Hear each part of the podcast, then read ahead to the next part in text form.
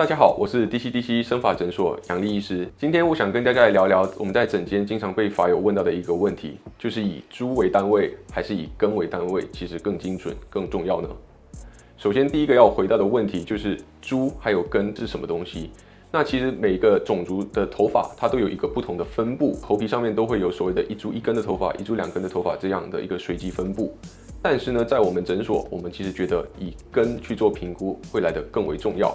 为什么呢？因为在法友来到我们诊间的时候，我们有测量的其实是每一根头发的平均直径，也就是平均的粗细。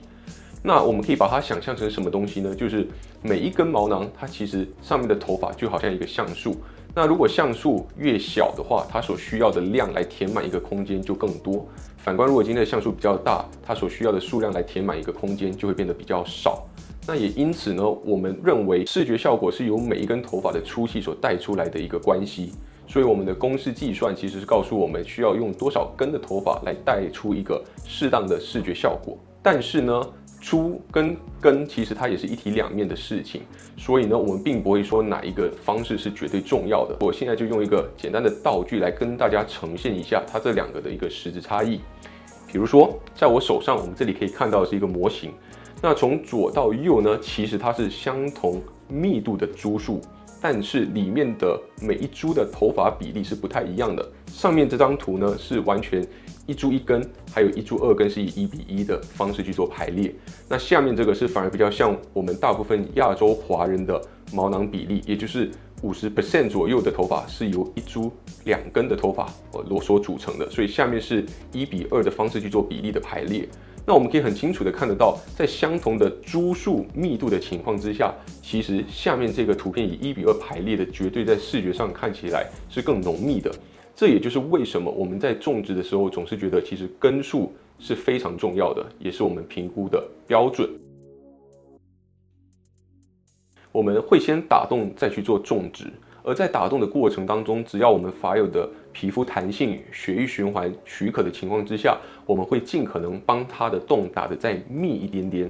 那因此，在这样的情况之下，我所需要的株数其实也就会比较高。那毕竟我们这里又有另外一个图形可以来跟大家展示一下，以上所组成头发的状况其实都是一样的，它唯一的差别就是株数不一样。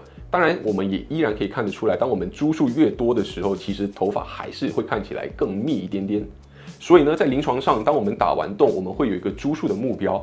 那我们在这里在手术的方式其实是比较精准的。我们同时会兼顾我们评估的根数，比如说我评估需要两千根的话，那我们手术一定会确保我们所取到的毛囊有超过两千根这个数值。